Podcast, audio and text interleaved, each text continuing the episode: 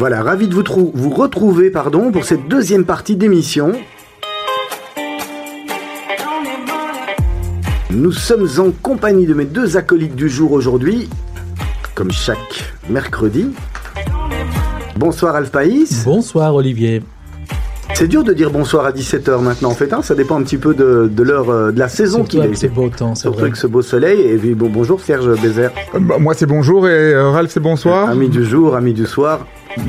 Bonjour. Et puis nous avons un invité exceptionnel aujourd'hui. Bah moi je vais vous dire bonjour et bonsoir. Bonjour euh, Serge Litvin. Bonjour. Merci d'avoir accepté notre invitation euh, dans Mythe de Boss. C'était un grand plaisir. On est ravis que vous soyez avec nous.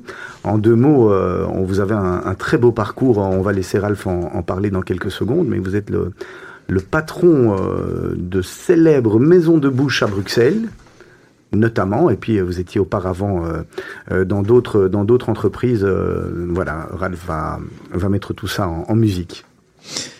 Monsieur euh, Litvin, merci beaucoup d'avoir accepté notre invitation. On est très content de, vous avoir. Et euh, comme vous le savez, euh, nous recevons chaque semaine des entrepreneurs qui ont chacun une histoire particulière. Et nous avons l'habitude de commencer avec le parcours de l'invité. Et le vôtre est particulièrement riche et varié.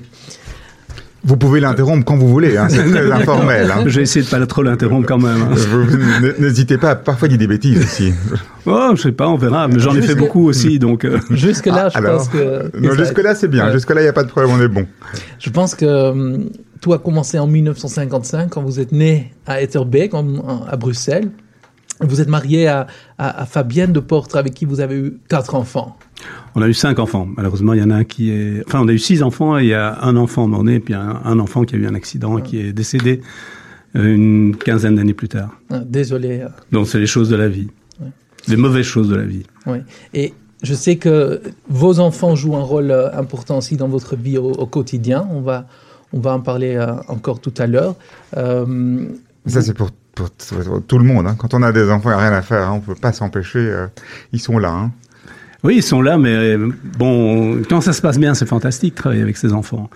Mais non, ce n'est jamais très facile non plus d'avoir son père à côtoyer tous les jours avec, euh, on parlait de la chanson, fais pas ci, fais pas ça. Euh, j'ai beau essayer de m'en empêcher, c'est pas toujours évident. Mais euh, je pense que c'est le rôle aussi des parents, c'est de, de les amener, de les conduire jusqu'à leur envol qui les rendra heureux, épanoui. Parce que pour les parents, c'est quand même ça le, le but euh, quand on a des enfants, c'est qu'ils soient heureux. Il y a toujours un, conflit de génération. C'est pas toujours évident. Ben, ça, se passe pas trop mal chez nous. La famille Litvin, euh, on est d'abord on est des grands démocrates. Nous on discute de tout. Euh, il n'y a pas trop le côté dictatorial du, du, père.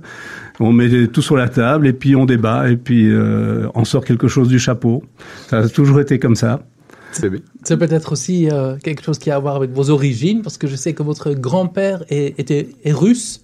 oui, mon euh, grand-père était russe, ukrainien.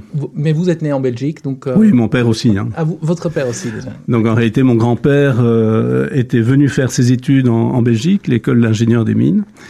Et c'était juste avant la révolution russe. Évidemment, les parents, donc mon arrière-grand-père, voyant la révolution se profiler, ont dit surtout vous, vous restez bien là-bas, vous ne revenez plus en, en Russie.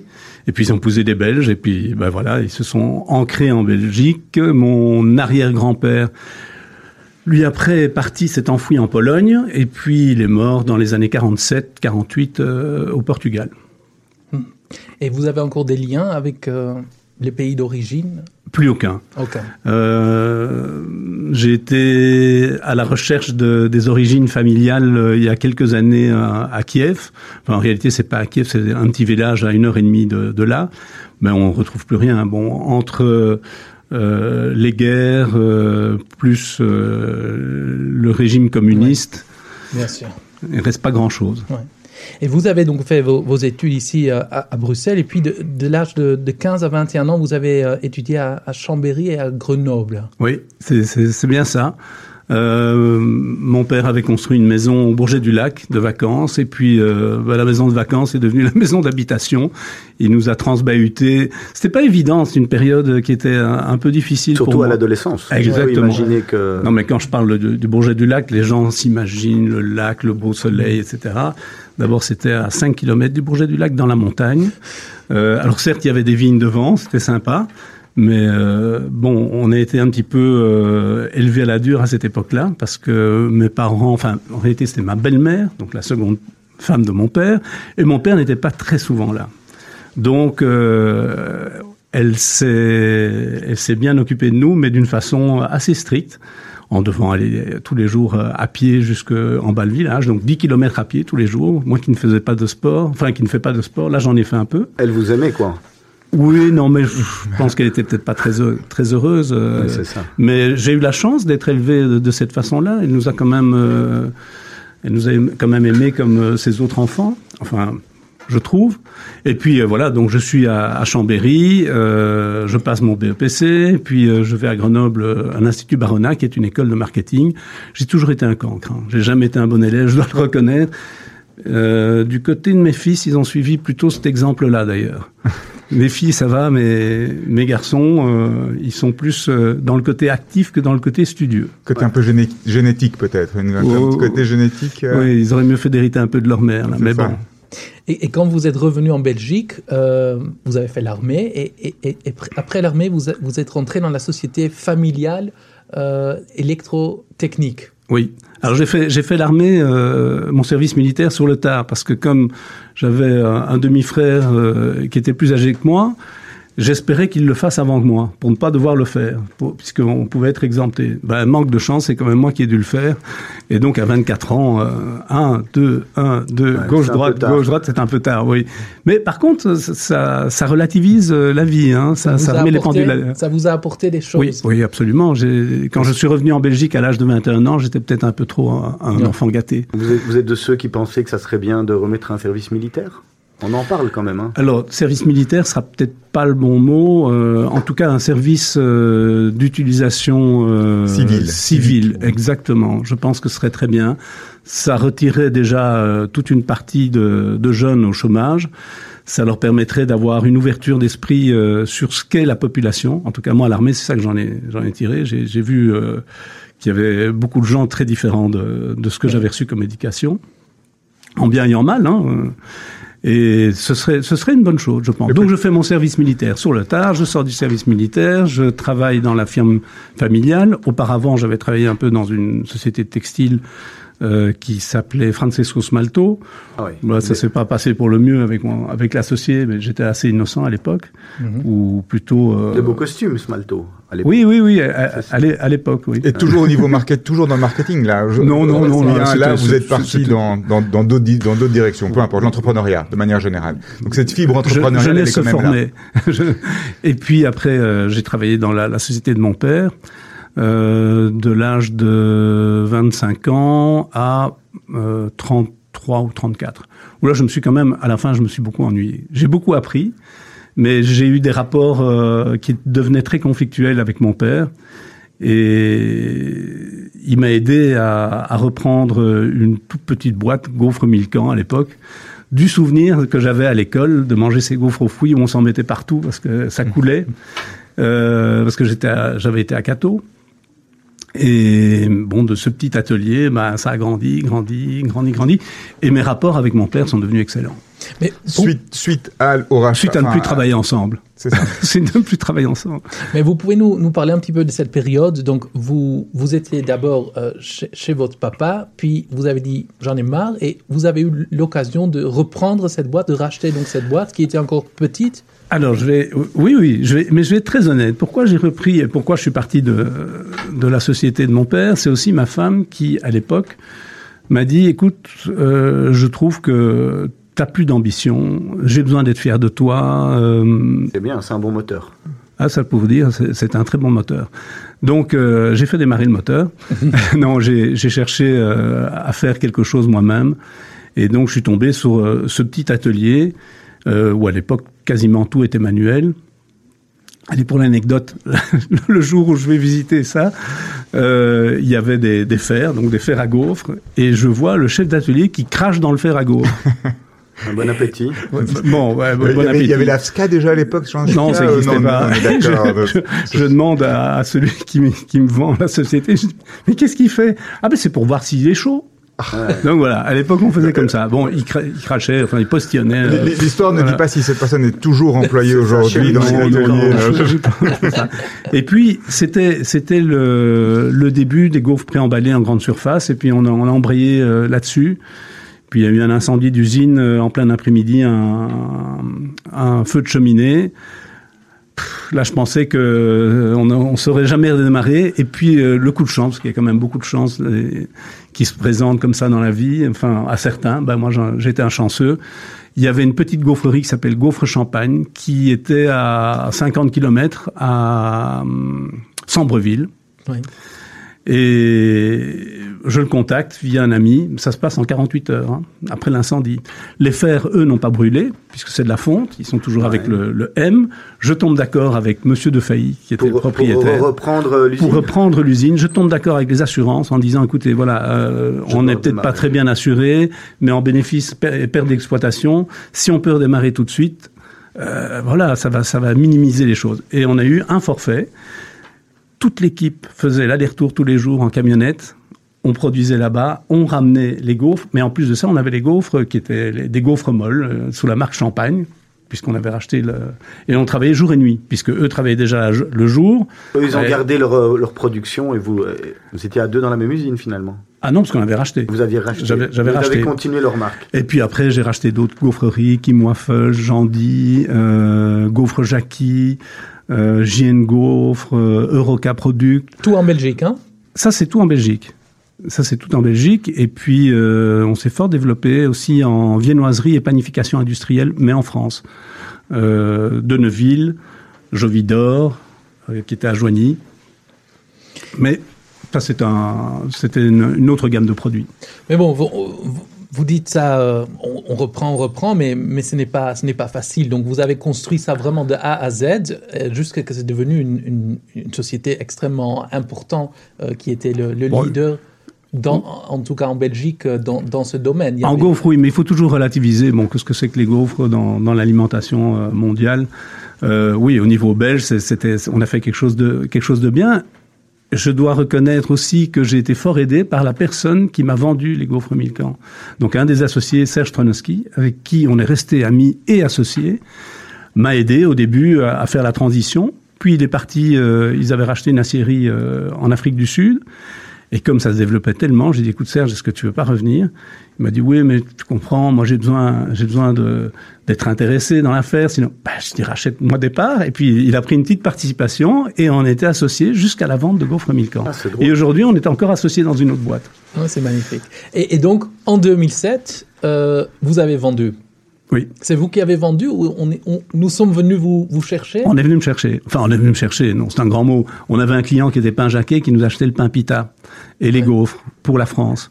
Et puis euh, ils disent ben voilà, on voudrait racheter euh, l'usine de pain pita.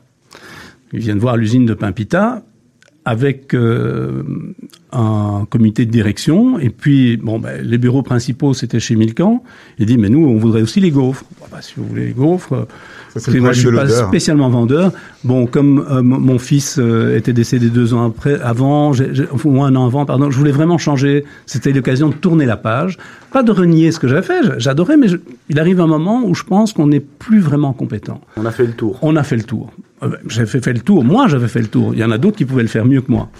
Est-ce que c'est est -ce une question de compétence ou bien de volonté, d'envie encore d'innover? C'est un frein à l'innovation quelque part? Parce que ce qui vous motive, c'est quoi? C'est cette, cette, envie d'innover, cette envie de continuer à construire, à venir avec des nouvelles idées, de nouvelles choses, et à un moment vous êtes juste fatigué de Alors, compétence, euh, j'aurais pas cette prétention, mais en tout cas la soif de, de, de, nouvelles aventures, de découvrir quelque chose d'autre, de réussir, oui, de réussir quelque Parce chose. On peut, on, peut, on peut difficilement dire que vous arrivez au, à, au, au bout de vos compétences. Je veux dire, quand on regarde, vous auriez pu continuer à, à, à gérer euh, les gaufres Milcan. C'est comme quand vous travaillez avec votre père, quelque part. À un moment ou l'autre, il faut bouger, aller vers autre chose, travailler vers d'autres horizons.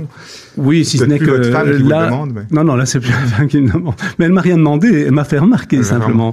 Et puis c'est suffisant. Euh, souvent c'est suffisant. Souvent c'est suffisant. Une, une, remarque, un petit mot. Oui, oui. Et puis euh, bon, un certain, la, vie n'a pas toujours été euh, un long fleuve tranquille. Nous nous sommes séparés pendant quelques années, on s'est retrouvés. Enfin, tout ça était euh, assez, euh, comment je pourrais dire, c'était pas, c'est pas une ligne droite tracée.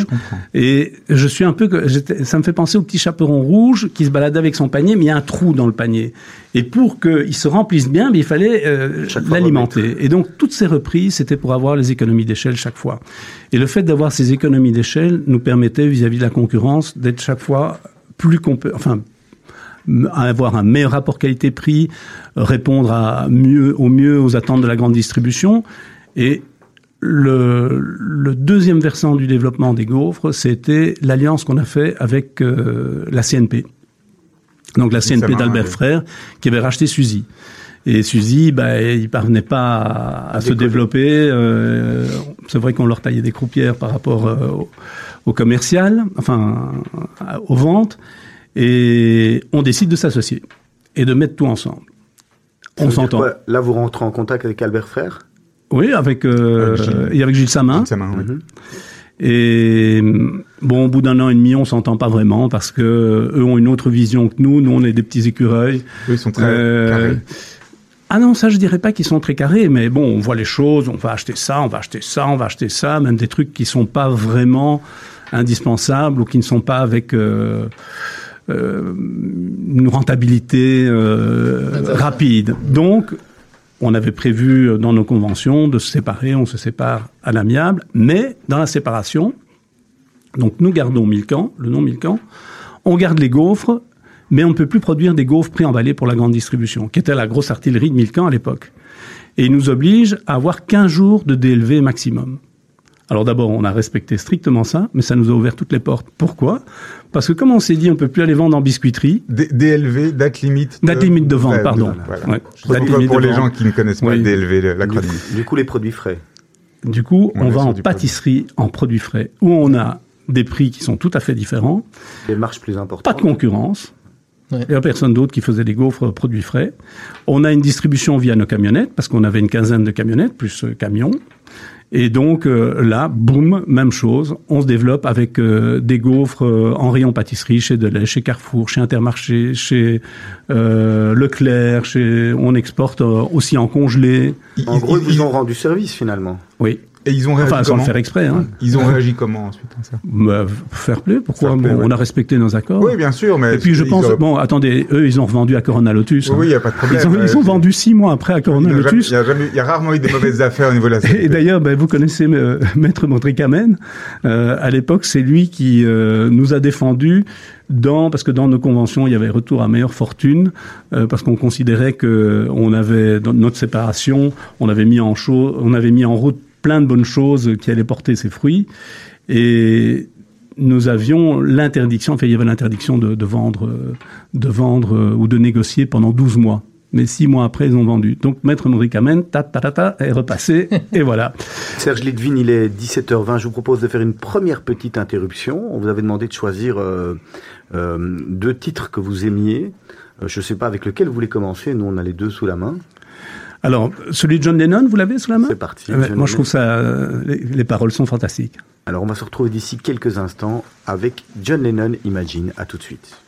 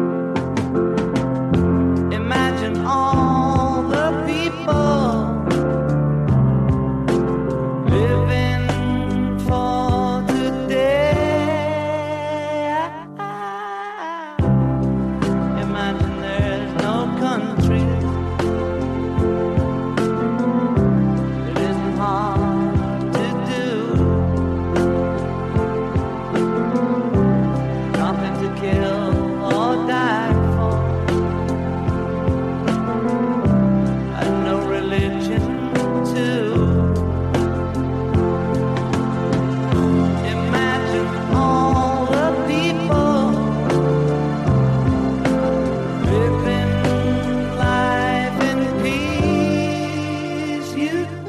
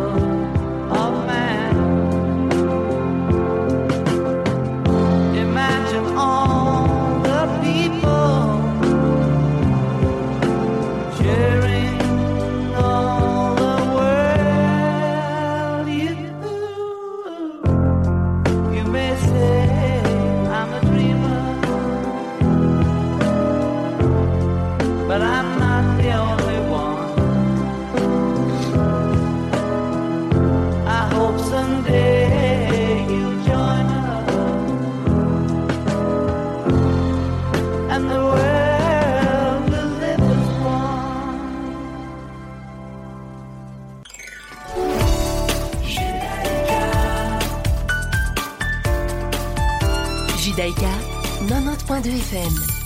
Voilà, ravi de vous retrouver pour cette deuxième partie d'émission. On est ravi de recevoir Serge Litvin qui est notre invité. On reprend tout de suite euh, là où on s'était arrêté euh, dans cette euh, épopée bien passionnante, on peut dire. Hein. Tout à fait. En fait, on était en 2007, donc la vente de votre entreprise Gaufre Milcan. Le lendemain de la vente de votre entreprise, à quoi ressemble votre journée? Ben, elle ressemblait comme euh, toutes celles de la veille et de l'avant-veille, parce que j'ai géré Milcan pendant deux ans encore. Donc les, le groupe français m'avait demandé de faire la transition le temps qu'il trouve un directeur général, qui devait durer trois mois. Et puis euh, ben, ça n'a pas duré trois mois, ça a duré à peu près deux ans. Ça m'a appris beaucoup de choses, moi qui ne devais jamais faire de reporting, si ce n'est qu'à moi-même, ou euh, avec euh, Là, vous mon avez associé. Des vous avez des comptes à rendre, ça ah oui, oui, tout à fait, d'une grosse entreprise, puisque c'est une, une coopérative qui emploie plus de 10 000 personnes, qui est le quatrième ensemencier mondial, et ce sont tous des paysans, ils sont plus de 1000, ils sont tous millionnaires, mais ils ne peuvent toucher leurs sous que le jour où ils vendent. Et les agriculteurs, ben, ils aiment pas vendre, ils aiment bien garder. Donc, ils gardent euh, la terre. Oui, alors écoutez, c'était très mignon parce que le jour de la signature, eux sont arrivés en jet. Donc, euh, et ils parlent avec l'accent un petit peu comme ça, de l'Ardèche. Je sais pas si. Et puis, bon, ben, les avocats, il y avait forcément encore quelques modifications à faire. Et puis, excusez-moi, mais est-ce qu'on pourrait faire un peu plus vite? Parce que j'ai promis à ma femme d'être là et si on rate le spot, ça va, ça va pas le faire. C'est du naturel. C'était fantastique. Oui. Alors qu'on parlait quand même de gros sous. Bon, enfin, eux, lui, c'était, il avait dit à sa femme qu'il devait rentrer euh, à l'heure, qui pour le dîner. C'était très mignon. Et donc, c'est seulement après ces deux ans que vous êtes encore resté qu'il y a vraiment un changement de carrière, si on peut dire, en 2010, où vous rachetez le restaurant mythique de Bruxelles, la Villa Lorraine, qu'on appelle d'ailleurs la Grande Dame. Oui, la Grande Dame, je sais pas si on l'appelle ça comme ça, la Grande Dame? Paraît-il, parce que c'est ce que... Alors, mais moi j'ai des souvenirs, euh, j'ai des souvenirs euh, d'enfance de la ville à Lorraine. On magnifie toujours ces souvenirs, hein. en tout cas euh, les souvenirs heureux. Et j'allais manger tous les samedis avec mon père et, et ma grand-mère. Ma grand-mère qui était avenue à Moire, donc juste à côté. Voilà, on lui faisait faire un peu de marche et on déjeunait là. Alors au début, euh, c'est vrai que quand j'avais euh, peut-être 11 ans, 12 ans, ça me cassait les pieds. Puis à 13 ans, 14 ans, et jusqu'au départ pour la France, je trouvais ça pas mal du tout. Je suis invité, par, je suis, pardon, je suis invité par Pascal Vanham à un déjeuner pour euh, parler de ma fille qui travaillait chez lui. Et le déjeuner, bon, ben, il n'était pas terrible, terrible, je vais être honnête, et je reconnaissais plus cette belle villa. Je trouvais qu'il avait quand même été un, peu euh, au bout du rouleau, un peu au bout du rouleau. Et je me dis, mais voilà un challenge. Toi qui as toujours voulu un restaurant. Alors pourquoi j'ai voulu un restaurant? J'adore cuisiner. C'est un peu l'atavisme aussi de mon père, de mon grand-père. Et mon père avait toujours eu envie d'avoir un restaurant. Sans doute voulant épater papa, je me suis dit, eh ben tiens, ça, ça va le faire si je pouvais reprendre cette villa et l'adapter un peu comme, comme j'aimerais. Bon, ça n'a pas été facile parce qu'il n'était pas vendeur. Et puis pour finir, bon, on s'est mis d'accord. Donc finalement, c'est vous qui achetez, c'est pas eux qui vendent.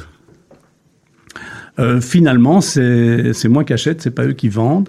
J'intègre tout de suite mes, mes enfants dedans parce que, enfin, quand je dis je les intègre tout de suite, ma, ma fille en tout cas, euh, et mon fils, lui, commence à, à, travailler dans, en cuisine au Chalet de la Forêt. oui, pardon. Non, non, allez-y, allez-y. Où euh, mon fils, à l'époque, euh, bah, faisait pas grand-chose, faut avouer. Et Pascal de Valconer, du temps où nous étions amis, très gentiment me dit, écoute, envoie-moi ton fils. Je vais voir si je sais en tirer quelque chose. Pour le former. Pour le former. Et voilà que ça a donné un métier, une vocation à Vladimir. Et euh, depuis lors, ben, il s'occupe de, de, nos cuisines, en tout cas des cuisines euh, de chez Lola, de chez Odette, de chez Voltaire et de chez Damimo. Vous, vous, avez dit euh, que vous, étiez là, donc vous, vous étiez déçu quelque part par ce qui est ce qui était devenu euh, ce qui est, vos souvenirs, votre, votre, votre mémoire dans, dans, dans, cet endroit. Euh, vous avez directement su ce que vous vouliez faire? C'était ah clair pour vous? Non non pas dites, du voilà, tout. Je, je vais, j'aimerais le reprendre. C'est un beau challenge. J'aimerais le reprendre. Ça semble tellement simple quand on vous en, quand on vous écoute, c'est merveilleux. Et d'un autre côté, je me dis mais moi je suis à un déjeuner avec quelqu'un. Je, je me dis pas je pourrais reprendre ça, en faire ça, en faire ça, en faire ça et en faire quelque chose de merveilleux. Comment ça se passe Comment ça marche dans votre tête aujourd'hui ça? Alors je me suis pas dit je vais faire ci, je vais faire ça. Je me suis dit tu vas surtout apprendre. Pendant un an, tu vas rien faire, tu vas rien toucher, et après, tu feras. Et donc pendant un an, je suis venu déjeuner comme un client, j'ai mangé. En ayant déjà peu- racheté en ayant déjà Oui, oui. racheté l'endroit. Oui, oui. Euh, en commençant à formater euh, la décoration, en faisant venir un, un décorateur parisien, Jacques Garcia. Tout à fait. Euh, où, bon, c'est vrai, c'était peut-être pas le bon choix, mais moi j'aime tellement le coste à Paris, je m'étais dit, euh, allez, on va faire quelque chose un peu ce style. C'était une erreur, je le reconnais. Mais euh, bon, bah si, de temps en bon, parce que c'était un peu, Trop lourd, trop chargé trop ouais, hein, avec des, des, des- un peu trop fleuri. Enfin, moi, ça me plaisait bien, mais je pense que c'est- c'est c'est valable dans une une capitale cosmopolite, euh, effervescente, ce qui n'est pas tout à fait le cas de Bruxelles. Et donc bon, voilà, euh, au bout d'un an, j'ai un constat, c'est que bah il faut tout changer. Il faut changer la déco, faut cha- enfin la déco on l'avait déjà plus ou moins euh, changé, enfin on allait la changer, mais il fallait changer aussi tout ce qui était en cuisine. Alors moi j'ai une question qui me qui me passionne par rapport à ça parce que vous prenez à ce moment-là quand même un, un grand risque. Vous avez la Villa Lorraine qui est un restaurant euh, étoilé et puis vous dites tiens on va euh, on va un peu non seulement relooker mais on va aussi relooker l'esprit. Ça veut dire qu'on va faire une partie du restaurant qui est euh, une brasserie et une autre partie qui est euh, qui est qui reste le restaurant. Ce que je vous propose, on va en parler dans, dans quelques secondes. C'est juste pour le teaser et euh, on va retrouver les titres de l'information et puis après vous nous expliquez.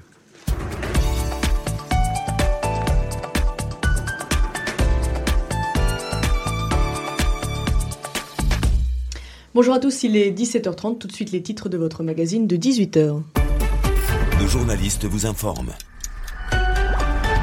En Israël, les élections du 17 septembre vont-elles être annulées? C'est en tout cas une possibilité qu'envisage Benjamin Netanyahou. Le Premier ministre veut revenir sur la dissolution du Parlement. Bereshit 2 n'ira finalement pas sur la Lune. Après le crash de Bereshit 1, SpaceX annonce que la deuxième capsule spatiale sera utilisée pour d'autres projets. Les détails avec notre correspondant à Jérusalem, Daniel Haïk. Deuxième et dernier jour de la conférence de Bahreïn et le volet économique du plan de paix américain ne semble pas avoir convaincu. Pour les experts, c'est le volet politique qui sera Des enfants de migrants maltraités dans des centres de détention au Texas, des avocats américains dénoncent ces conditions inhumaines de détention. Les détails tout à l'heure avec Johanna Marchi. Chez nous, PS et Écolo sont en pleine tractation en vue de former un gouvernement régional. Demain et vendredi, les responsables politiques doivent rencontrer plus de 100 acteurs de la société civile. Enfin, pour cette dernière semaine avant les vacances, notre page culture vous invite au voyage. Aujourd'hui, deuxième épisode de notre feuilleton tunisien à la synagogue de la Griba, la plus vieille synagogue d'Afrique qui accueille chaque année un pèlerinage haut en couleur et en symbole. Rendez-vous dans une demi-heure donc pour développer tout ça. En attendant, c'est la fin de votre émission. Voilà, on continue tout de suite. euh, on en était, euh, on en était sur le fait que euh, vous avez eu un, un coup de maître. Comment vous êtes arrivé à, à se dire, euh, bah, finalement, la Villa Lorraine, qui est un, un restaurant étoilé, euh, on va en faire une partie brasserie. euh. Alors, ce n'est pas moi qui ai initié euh, la, la scission de, de la Villa Lorraine, c'était déjà le cas. Donc, il y avait non pas la brasserie, ça s'appelait le diptyque, qui était euh, une brasserie, enfin un département brasserie dans la villa, avec la confrontation d'une carte entre le père et le fils, entre Patrick Van de Casserie et, euh, et son papa. Et bon, c'était sympathique, mais je pense que et l'un et l'autre avaient envie d'autre chose. Le papa euh, avait envie de prendre sa retraite, bien que il est toujours très actif et il est fantastique. C'est Freddy est, est un, un monsieur, comme d'ailleurs euh, aussi son fils. Hein, et Il c'est passe un- vous- il il est passe super sympa. Hein. Ils passent vous voir. Oui, est-ce en- qu'ils- Est-ce qu'ils sont contents de ce que vous en avez Ils sont fait fiers de Ah ben ça, il faut leur poser la question. ça, j'en sais rien. À mon, à mon avis, s'ils Je- pa- s'ils passent, c'est qu'ils le sont. Fiers, je sais pas. Euh, je pense qu'ils sont euh, sans doute heureux de voir que cette maison euh, Perdure. pérennise, perdure. Euh, mais voilà. Vous m'avez posé la question de savoir est-ce que j'ai pas peur, j'ai pris le risque, mais il faut pas avoir peur de l'échec. Si vous avez peur de l'échec, vous ne faites jamais rien. Ou alors vous ferez certaines choses, mais qui sont de petites mesures, des mesurettes. Il faut pas être un vat en guerre, il faut pas non plus être un, Là, c'est un un, vrai, risque un- tout. un vrai coup de maître parce que vous avez rajeuni euh, la Villa Lorraine en disant aux clients euh, venez goûter euh, à la brasserie qui est peut-être un, un petit peu moins chère et, mais différente et qui vous donnera peut-être un jour l'occasion d'aller manger juste à côté. Coup de mail, je dirais pas, mais euh, c'est comme ça correspond à une passion. Quand vous faites quelque chose qui vous passionne, vous avez une vision qui est tellement plus euh, positive, qui vous donne tellement plus d'énergie que euh, je pense que j'y ai mis, euh, j'ai mis beaucoup d'énergie dans, dans cette maison et de façon joyeuse. Et, et ça, Ça- parce que souvent on me dit mais c'est difficile, l'oreca, etc. D'abord, Je pense que c'est difficile. Je pense que c'est de plus en plus difficile. Il y a trop de restaurants, il n'y a pas assez de clients, il n'y a pas assez de, de demandes. Il y a trop d'offres. De plus, la manière de, manger du bruxellois a changé depuis dix ans. Ils passent moins de temps à table parce que d'abord il y a beaucoup d'embouteillages grâce à certains de nos politiques. Euh, donc, si vous avez des embouteillages le matin pour aller au restaurant, vous ne dites pas je traverse Bruxelles, je mets une heure et puis je mets une heure pour rentrer. La fiscalité fait que on accepte que la moitié de, de, la note de restaurant déductible. Si en plus de ça vous prenez des grandes bouteilles, je suppose que euh, ça coince fiscalement, voilà. Alors que c'est tout à fait stupide. On devrait accepter 100% de déduction fiscale puisque ça veut dire qu'à ce moment-là, la note est officielle. C'est vrai. Et donc, en plus de ça, le bénéfice ira au restaurant et le restaurant il sera taxé à la place du client. Ouais. Bon, c'est vous, vous, vous, parlez de, de, donc de ce que vous avez fait, de votre passion. C'est une passion. Quand on a comme ça aussi une passion, on a envie de la faire connaître au, à, un, à un nombre plus important de personnes. C'est peut-être ça aussi la motivation derrière, cachée derrière la, la, le, la brasserie, c'est de, de, de, rendre de partager l'accessibilité, de rendre le tout accessible, partager et rendre accessible. Est-ce que pour vous c'est un mot d'ordre qui est important, cette notion d'accessibilité, l'accessibilité de la gastronomie quelque part en Belgique aujourd'hui? Alors, l'accessibilité, la gastronomie, elle a un prix. Hein. Elle a un prix parce que euh, vous utilisez des produits qui sont euh, plus nobles, parce que vous avez euh, un personnel en cuisine qui est... Euh, Ça coûte combien un chef de cuisine? Ça dépend. Un étoile, deux étoiles, trois étoiles. Trois étoiles, je sais pas. Il faut demander ouais. juste au seul qui est en Belgique. Il faut demander à Peter Gossens. Je suis pas certain qu'il vous répondra. euh, ça coûte ça coûte cher à cause des charges sociales. Ouais. Mais le, le, chef de cuisine ne va pas gagner euh, des mille et des cents. Ils sont, ça, ils sont, sont pas des artistes avant si, tout. Si un, un, chef de cuisine va gagner 3000 euros par rapport au nombre d'heures qu'il va, qu'il va prester, euh, ça va être euh, peut-être pas beaucoup. Et ces 3 000 euros vous coûteront euh, 7 500 ouais, euros. Plus du double, c'est ça la Euh, folie. 2,4 à peu Ouais, près. c'est ça qui est de la folie. En 2014, vous ouvrez à 120 mètres d'auteur le, le, sur le toit de, de l'IT Tower Villa in the Sky. Oui, alors il y a absolument rien de prémédité parce qu'on me demande souvent est-ce qu'il y a un fil conducteur? Ben non, je dois être honnête, il n'y en a pas. Le, le fil conducteur, c'est la passion. C'était ma question, c'est quel est le fil rouge là-dedans? Quel est, le fil rouge? la- Comment est-ce que vous allez du la- On a l'impression d'avoir en face de nous Tarzan qui va d'une liane à l'autre. Ouais, Tarzan, il doit faire attention de ne pas rater la liane. hein. Alors, euh, c'est encore des rencontres.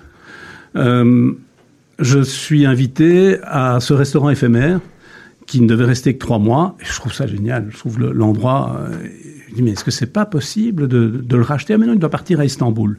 Je dis, mais si on pouvait avoir l'autorisation. Et on va voir les de l'urbanisme, qui à l'époque était euh, Geoffrey Coman de Brachen, et qui nous dit, mais ça, c'est vraiment. Bruxelles a besoin d'avoir un truc comme ça.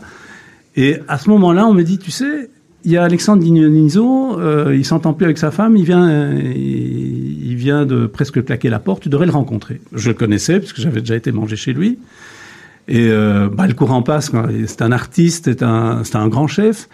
Et je lui dis, Alexandre, euh, qu'est-ce que t'en penses? Il va voir l'endroit, puis il dit, waouh, bah voilà, euh, je On y dépose, va. mes- on y va, je dépose mes valises.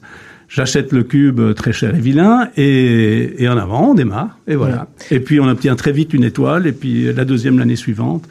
Et ça vous a, c'est génial. Ça vous a, vous a donné goût parce que après vous avez traversé la rue et vous êtes euh, passé devant euh, le, le restaurant Emily qui était. Concours, euh, mais non, concours de circonstances. ouais. Je suis Vous allez acheter oui. un costume. Non, je, non, Pas. je, pas, je Pas vais pas me fâcher avec Pierre Degan, je vais pas me dire que je m'habille pas chez lui, mais Vous y alliez pas à je ce n'ai pas, moment-là, je, voilà. je n'ai pas assez de sous. Non, allez, non, c'est une plaisanterie, une Mais, mais, mais Emily, Mais- ça, ça n'avait pas pris comme ils avaient espéré ou Voilà, ça, ça n'avait pas pris comme ils avaient espéré, et Pierre, euh, bah, il avait d'autres d'autres préoccupations que ce, que ce restaurant, et donc il me dit je ferme. Je vais fermer ce restaurant, mais il est magnifique ce que tu as fait, la décoration, c'est c'est vraiment c'est sublime. Euh, ne ferme pas, je vais voir si je n'ai pas trouvé une solution. Puis je cherche un chef, euh, et mon fils me dit, mais voilà, je t'ai trouvé quelqu'un, Mathieu Jacquerie, euh, j'ai travaillé avec lui au Chai de la Forêt, c'est un top cuisinier, et puis je rencontre Mathieu, que je ne connaissais pas, et le courant passe aussi, Et c'est aussi un excellent chef. Il reçoit une étoile. Bon, ça veut pas dire l'étoile, c'est pas, c'est pas une, c'est pas pas un C universel, mais en tout cas c'est un grand chef aussi. Et puis hop, ça démarre. Ça Mais démarre bien. les D'avoir les meilleurs chefs au fourneau, c'est la clé aussi du, du succès? Non, pas spécialement. Si, si vous voulez faire un restaurant gastronomique, bien sûr. Mais si vous prenez, euh, par exemple, euh, des restaurants plus branchés comme euh, Lola, Odette, ce sont des, des chefs qui doivent être plus euh, dans le, la cuisine fusion, dans L'air du temps. Ouais. l'air du temps. Voilà. Pas chez San, mais l'air du temps. Parce que parce que il y, a- il y a encore beaucoup à beaucoup à dire. On n'a pas tellement le temps. En, en 2015, vous vous associez aussi pour 50% avec euh, Yves Matagne, le restaurant Sea Grill. Euh, c'est lui qui est venu alors vous proposer? C'est par un ami commun. Un donc concours de circonstances. Un concours de circonstances, exactement. Magnifique. Concours de circonstances. Yves euh, était confronté à, à certains problèmes euh, par rapport à son association précédente. Et euh, notre avocat ami commun nous dit, voilà, est-ce que tu peux aider Yves? Yves, est-ce que ça t'irait? Et bon, Yves, j'adore Yves. C'est- aussi un monsieur tellement sympathique, charismatique, jovial. Et, et voilà, je me dis, bah oui, quelle bonne, quelle bonne idée. Si je peux le faire, je le fais. Et, et puis en 2017, vous rachetez l'hôtel euh, et restaurant. Oh, Il y a aussi quelques chambres d'hôtel, si je me trompe pas, au Détanville, qui est donc euh, euh, plus cosy et plus branché. Vous allez me prendre pour un perroquet, hein, je vais vous dire qu'on court à circonstance. mais c'est vrai. Voilà. Non, mais c'est Magnifique. vrai. Moi, je crois qu'on va suivre Monsieur Litvin à la librairie s'il va acheter un billet d'euro million pour le concours de circonstances. Mais au Détanville euh, était en faillite, je pense? Oui, était en faillite, mais euh, pardon, le bâtiment n'était pas en faillite. Donc la société qui, était propriétaire du bâtiment, et c'était assez compliqué. Bon, Didier Théry, euh, qui est un ami euh, avec qui j'ai été associé d'ailleurs dans une société de, de textile à l'époque, était en plein divorce et ça se passait très mal. Donc sa femme, qui était actionnaire anglaise, ne voulait pas vendre. euh, Lui-même euh, avait besoin de pouvoir débloquer un, un peu de fonds parce que tout était, tous ses comptes étaient bloqués, etc. Donc on a trouvé un, un modus vivendi avec elle et avec lui, et j'ai pu reprendre euh, Odette en ville, l'exploitation à la curatrice et le, bâtiment. bâtiment. Oui.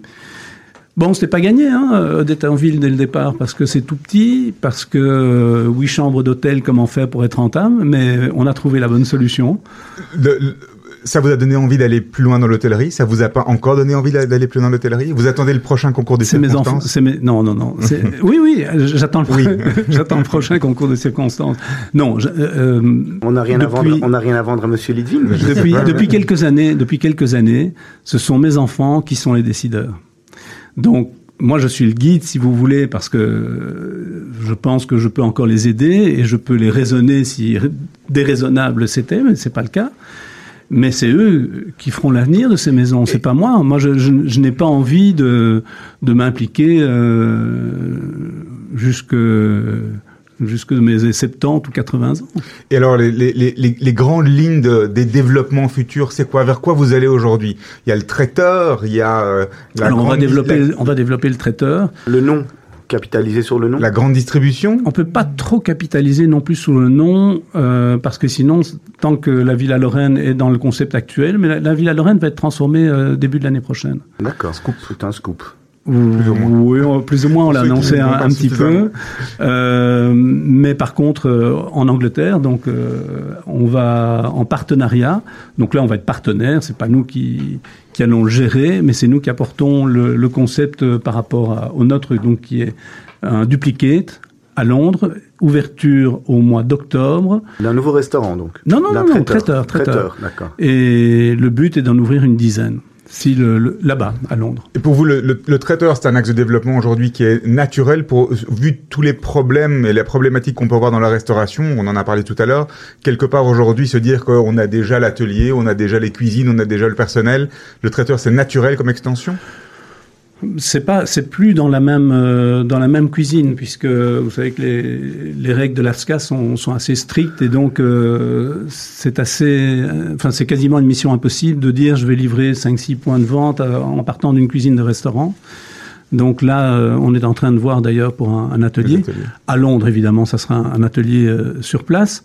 Et ça correspond à une demande croissante Pourquoi Les gens cuisinent de moins en moins, ils sont de plus en plus dans les embouteillages, ils sont de moins en moins souvent chez eux à pouvoir préparer le repas. Et les sociétés ont de moins en moins de temps aussi euh, à gaspiller pour aller à gauche et à droite faire des déjeuners dans les restaurants. Et donc, ils, ils commandent des, des, déjeuners repas. sur place, à Londres en tout cas. hein.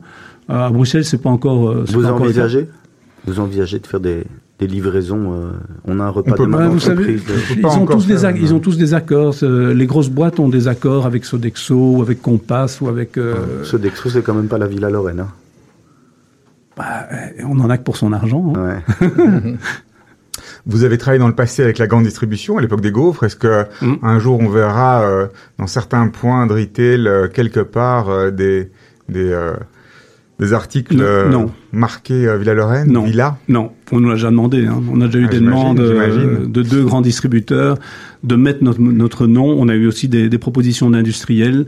Et pourquoi? Euh, mais parce que je ne tiens pas à vulgariser et la grande distribution m'a apporté beaucoup puisque c'était le développement initial de, de Milcan.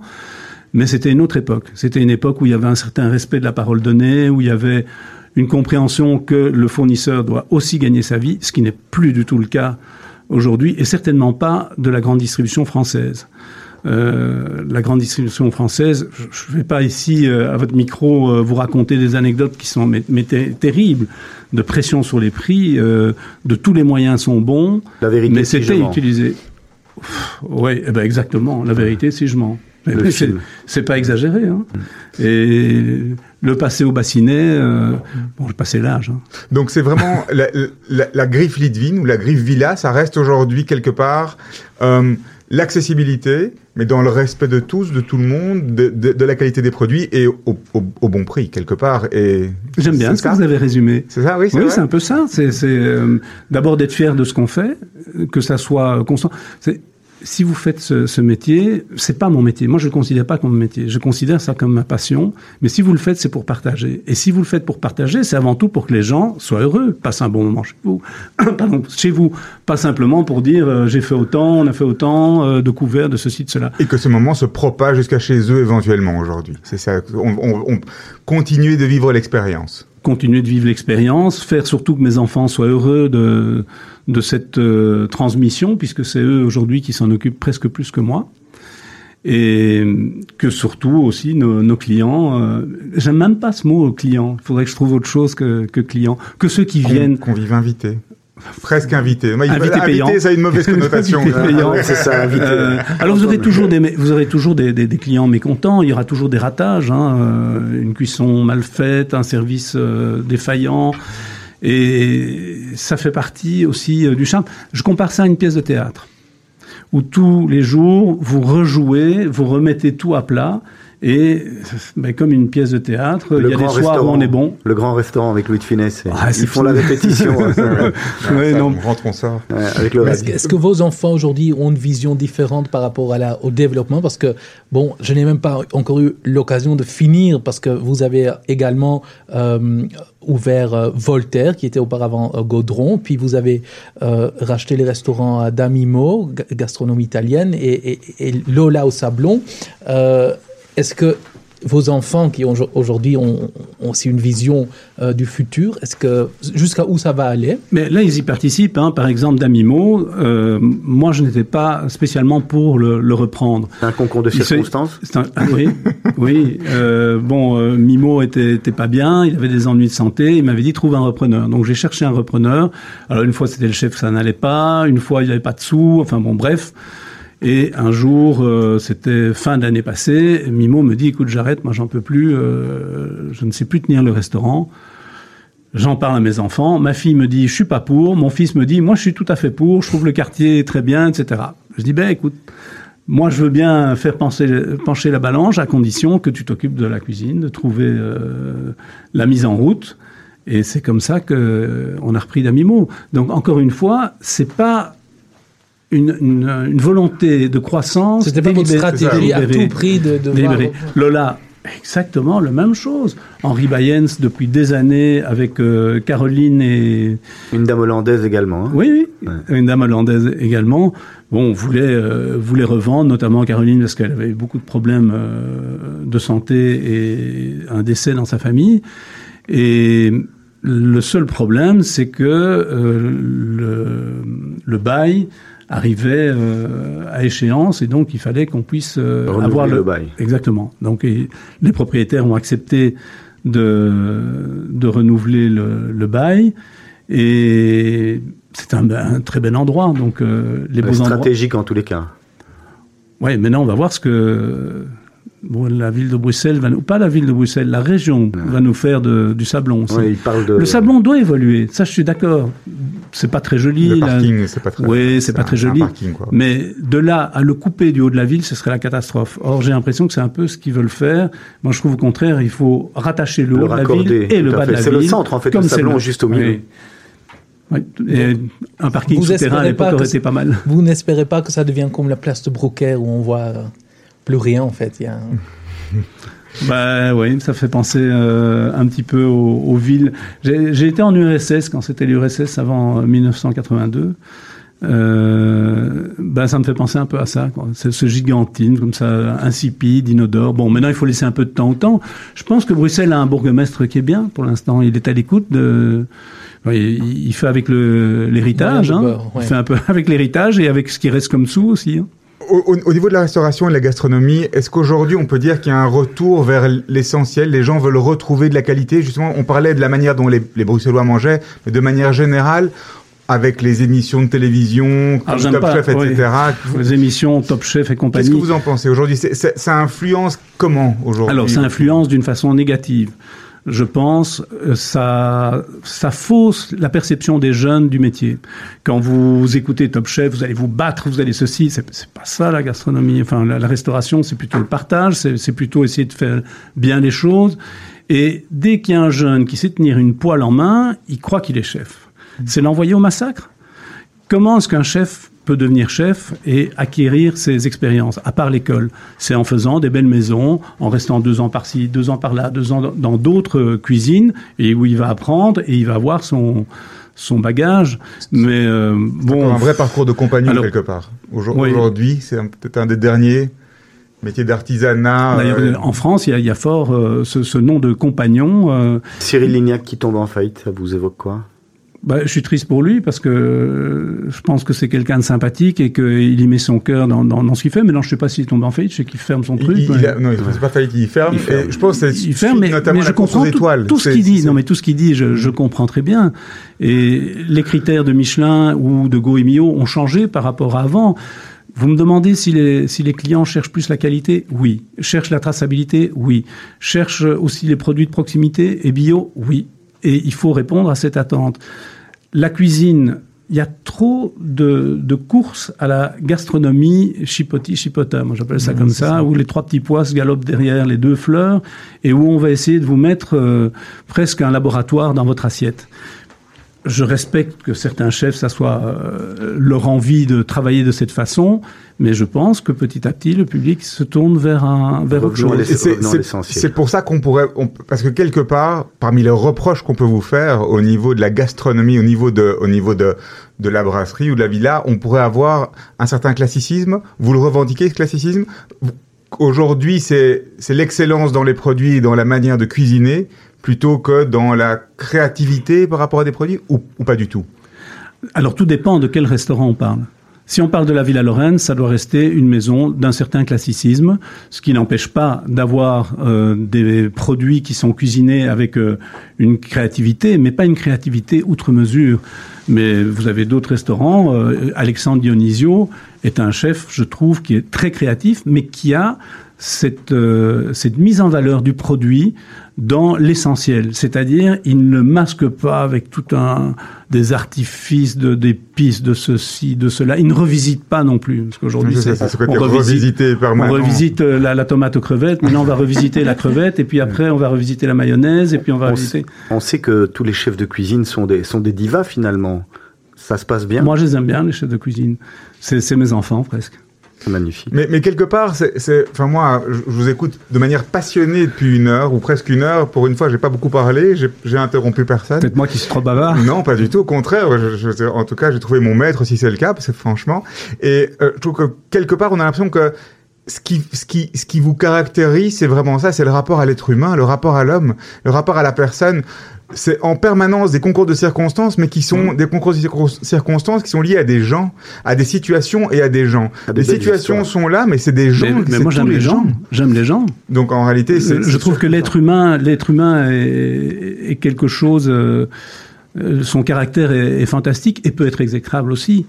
Euh, on est, la vie est magnifique. Je crois que les deux choses les pires qui peuvent arriver, c'est d'être en mauvaise santé et d'avoir sa famille qui euh, dépérit ou qui périclite. Le reste, c'est accessoire. Quand je dis le reste, c'est accessoire, bon, on, on s'entend. Hein. Et je ne comprends pas euh, le côté belliqueux de, l'être humain. C'est quelque chose que j'ai beaucoup de mal. Euh, je trouve que la vie est trop courte pour la gâcher pour en plus abîmer celle de quelqu'un d'autre. Bien sûr qu'il faut des guerres parfois pour revendiquer les libertés, pour euh, revendiquer euh, la justice. Mais c'est dommage qu'il faille en arriver là et que l'être humain ne soit pas comme la chanson de, John Lennon, euh, ne n'en fasse pas son, adage. En tout cas, au niveau de, de, de vous transpirer en termes de, business, en termes de business, on, ressent vraiment ce côté, la famille, la famille et la, la, la famille Villa, la famille Litvin, la famille, on, un, un, presque un clan, mais qui englobe pas seulement donc vos enfants, mais également les cuisiniers, le personnel. Et on, je trouve que c'est assez phénoménal. On, on, le ressent très fort. Euh, très on, le ressent très très fort. C'est une des premières fois qu'on le ressent à ce point-là et de manière très euh, émotionnelle, très vrai, très vrai. Il y a rien. C'est vraiment. Euh, c'est vraiment euh, émouvant presque émouvant, je ne sais pas, mais peut-être que mes enfants vous diront euh, il est un peu casse-pied avec son côté familial euh, qu'il que je transmets aussi avec les gens avec qui je travaille. Ça ne veut pas dire paternaliste. Hein. Non, non. non, euh, non. Mais je trouve que quand vous travaillez avec les gens, euh, il faut, il faut aussi euh, mettre en, il faut, il faut les mettre. Faire confiance. Oui, et puis le rapport humain est tellement important et presque le principal moteur pour eux aussi. C'est pas que l'argent. Si vous n'en faites que l'argent, un jour ou l'autre, euh, de toute façon. C'est souvent euh, tout sauf l'argent. Oui. Maintenant, je réussis pas toujours. Hein. Croyez pas que je sois un cadeau et ne croyez pas non plus que je suis euh, une âme charitable. On recevra vos enfants et... dans, une, dans, quelques semaines et ils nous diront. Mais pas vis-à-vis -vis de mes enfants, vis-à-vis -vis de tout le monde. je suis pas non plus toujours un cadeau. Serge Litvin, euh, on va vous demander un, un, top et un flop, comme on fait chaque semaine à, à, à travers nos invités. Ça serait quoi votre flop? Mon flop? Ouais. Ce serait que mes enfants ne soient pas heureux. C'est beau. Quel est votre top? Mon top, c'est qu'ils soient heureux. voilà. Vous en voulez un autre peut-être Vous en voulez cohérent. que je sois heureux. Voilà. Quelle est, euh, en dehors de la famille, la personne qui a, qui a changé votre vie? En dehors de la famille? Oh, ça, vous m'avez pas dit que vous me poserez comme question. Hein. J'ai pas réfléchi. Allez, je... Ça, c'est le genre de question où il faut vraiment réfléchir pour que ça soit juste et pas que je vous sorte un nom et puis je dis mais zut c'est pas lui que je devais c'est c'est pas mon modèle c'est pas non. je peux vous en sortir des, des, des centaines Alors, de gens passe, qui ont formaté qui ont formaté ma vie qui ont qui, qui m'ont influencé dans ma jeunesse. Serge Litvin vous vous voyez où dans dix ans? Ben, j'espère encore sur terre, mais je me vois plutôt euh, avec un, un, vignoble, des oliviers, un potager, une maison d'hôte où je pourrais vous accueillir. Euh, on réserve directement. Avec une petite activité commerciale, parce que sinon je vais, je vais m'embêter. Et où je pourrais aussi euh, recueillir, euh, enfin accueillir mes enfants, mes petits-enfants, que ce soit une maison de famille. Quelle la vie la... n'est pas éternelle, donc il faut en profiter. Quelle est la dernière personne que vous avez appelée? Je me demande. Euh, pom, pom. Eh ben, c'est ma fille. Pour lui demander l'adresse, non. Mauvaise langue. non, pour demander quel était le nom de famille d'Olivier. D'accord. La semaine prochaine, à cette antenne à votre place, nous allons recevoir Thierry Afscrifs, qui est un, un, grand avocat. Est-ce que vous avez et fiscaliste. Et fiscaliste, bien entendu. Quelle serait la question que vous aimeriez lui poser? J'aimerais beaucoup lui poser des questions. Alors celle euh, ben, principale, c'est comment est-ce qu'il voit l'avenir de la fiscalité dans notre pays, compte, tenant compte des régions, euh, et de, du profil euh, du confédéralisme qui arrive tout doucement. Alors, moi, j'ai encore une dernière question pour vous, parce que comme j'ai été privé de parole aujourd'hui, euh, quel est le conseil que vous auriez aimé, aimé que l'on vous donne quand vous aviez 20 ans? Il y a beaucoup de conseils qu'on aurait pu me donner. Euh, sois heureux de ce que tu as, mais pas de ce que tu es. Voilà, c'est un, un conseil. Peut-être qu'à 20 ans, j'étais trop dans le, le, paraître et dans le, le côté festif, gamin, euh, comme beaucoup de jeunes d'ailleurs. En tous les cas, c'est une, euh, une belle parole de fin. Il est déjà 17h58. Euh, on, on va tout de suite rendre l'antenne à Claire Carozone qui va, qui va rentrer dans le studio pour son magazine. On voulait vous remercier. On n'a pas posé la, la, moitié, la moitié du quart de ce qu'on avait prévu, mais bon. Voilà, J'avais peur que vous ne me réinvitiez pas. C'était passionnant, donc euh, bien sûr. La porte on, est toujours ouverte. Là, on, va, on va reprendre une date. En, on va reprendre une date en septembre. Euh, merci beaucoup d'être venu. Bah, merci on à vous. espère vous retrouver très merci. prochainement. Merci à, à, Ralph Païs, merci à Serge Bézère. Merci Olivier. On retrouve la semaine prochaine donc Thierry Afscrift et puis euh, à partir de demain matin 7h, Jim et toute son équipe dans la matinale. Et comme on n'a pas eu le temps parce que c'était passionnant, quelques secondes quand même de Jacques À la prochaine. Merci beaucoup. Merci.